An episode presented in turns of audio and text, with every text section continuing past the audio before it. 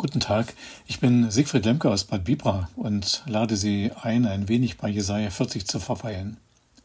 In den ersten zehn Versen geht es rasant zur Sache und zwar dadurch, dass Gott redet. Tröstet mein Volk, predige, bereitet dem Herrn den Weg. Drei Aufforderungen, die es in sich haben, vor allem vor dem Hintergrund dessen, was das Volk Gottes gerade erlebt. Israel ist in Babel, fern der Heimat, die zerstört ist, fern vom Tempel, der ihnen Gottes Nähe bedeutete, ebenfalls zerstört, und auf dem Weg dahin der Wüste. Sie sind nicht gerade Gefangene, aber sie sind Fremdlinge. Wo sollen sie hin? Und wie? Und sie erleben das, was Fremdlinge bis heute erleben. Sind wir nicht auch Fremdlinge in dieser Welt? Die öffentliche Meinung stellt uns Fremdlingen unangenehme Fragen und hat gleich die Antwort parat Wo ist denn euer Gott? Und wer seid ihr selbst? Weltfremd seid ihr, weil ihr nicht mit der Zeit geht. Oder aber ihr seid Leute ohne Rückgrat, weil ihr jedem Zeitgeist nachlauft, um zu überleben. Oder ihr seid Heuchler. Als Minderheit wollt ihr einem ganzen Land sagen, wie es zu leben hat, aber lebt ihr selbst nach den zehn Geboten? Ihr redet von Zukunft, aber ihr klebt an Formen aus ferner Vergangenheit. Ihr sprecht von Hoffnung, aber wann macht ihr anderen Hoffnung? Glaubt ihr eigentlich selbst an das, was euch euer Gott versprochen hat? Das kann mutlos machen, nach unten ziehen. Hängen wir doch die Gitarre in den Ginsterstrauch, soll der Wind darauf spielen. Wir leben nun mal in Babel, wir bleiben in Babel, wir sterben in Babel. Was soll denn nach Jahrzehnten staatlich geförderter Gottlosigkeit noch kommen? Und dann geschieht das, was keiner für möglich hält. Ein Einzelner stimmt da nicht mit ein. Er kann ja, muss sagen, tröstet, Tröstet mein Volk, spricht euer Gott. Redet mit Jerusalem freundlich und predigt ihr, dass ihre Knechtschaft ein Ende hat. Was für eine Botschaft. Was für eine Überraschung für die übriggebliebenen aus dem Volk Gottes. Dass noch jemand mit ihnen redet, freundlich redet, dass Gott mit ihnen redet, ganz ohne Tempel. Und dieser Gott weiß, was ein Volk jetzt braucht. Keine Ermahnungen, sondern Trost. Tröstet, tröstet mein Volk. Mein Volk. Auch das dürfen wir erstmal hören, für uns hören. Dasselbe Volk, das nicht immer nach Gott gefragt hat, das so oft eigene Wege gegangen ist. Dasselbe Volk, das sich genügen ließ an der eigenen Frömmigkeit, vielleicht herablassend auf andere geschaut hat, danke, dass wir nicht so sind wie diese. Zu diesem Volk redet Gott freundlich. Für dieses Volk will Gott, dass es getröstet ist. Mein Volk, sagt Gott, wie ein Vater, der mit ausgebreiteten Armen sein Kind empfängt. So menschlich und doch anders. Eure Schuld ist vergeben. Das, was zwischen uns steht, ist getilgt. Deine Vergangenheit darf keine Macht mehr haben über dein Heute und deine Zukunft, weil ich es will, weil ich es sage.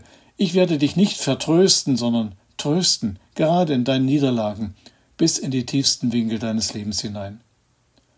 Tröstet, tröstet mein Volk, spricht euer Gott. Wo erfahren wir Trost? Ich habe ihn nie in langen Sitzungen erfahren, sondern vielmehr in der Stille.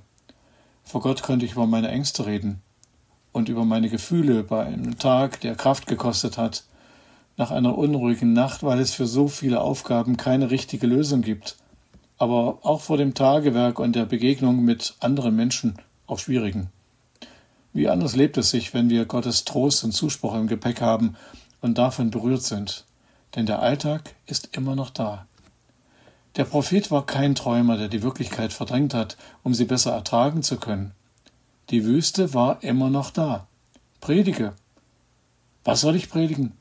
Alles Fleisch ist Gras und alle seine Güte ist wie eine Blume auf dem Felde.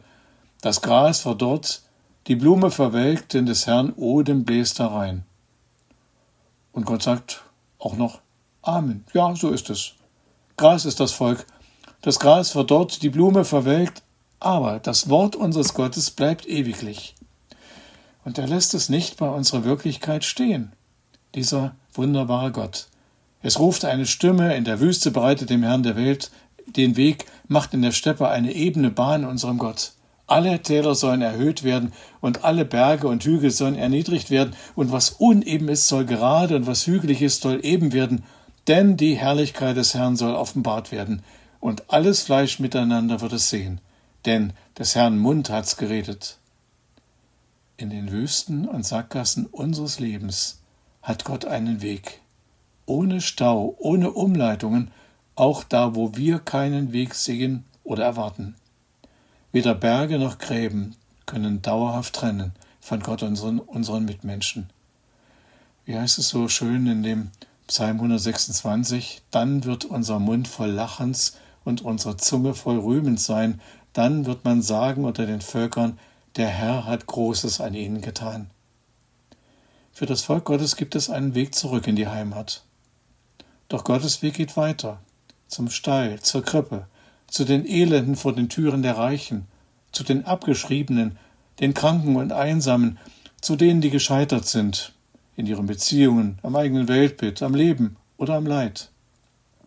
Der Weg führt weiter über die Schmerzenstraße nach Golgatha, ans Kreuz, ans leere Grab und in alle Welt und zu uns nach Hause, in unsere unruhigen und manchmal auch verschlossenen Herzen.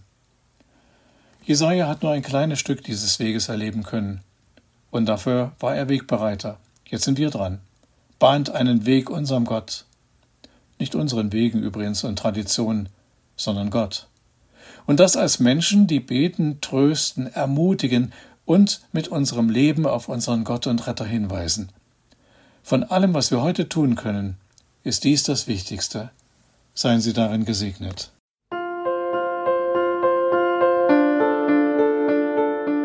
Dies war eine Folge aus unserem Podcast In einem Jahr durch die Bibel, ein Projekt des Gemeinschaftsverbandes Sachsen-Anhalt. Morgen geht es weiter. Unsere Arbeit und auch dieses Projekt lebt fast ausschließlich von Spenden. Wenn Sie unseren Podcast mit einer Spende unterstützen möchten, so ist uns das eine große Hilfe. Dies geht per Überweisung an Empfänger LKG Nordhausen. Die IBAN-Nummer lautet DE 68 820 540 520 038 009 647. Wenn Sie eine Spendenbescheinigung benötigen, dann geben Sie bitte Ihren Namen und Ihre Anschrift mit an. Ganz herzlichen Dank. Nun wünsche ich Ihnen einen gesegneten Tag und freue mich, wenn Sie auch morgen wieder mit dabei sind. Viele Grüße, David Israel aus Nordhausen.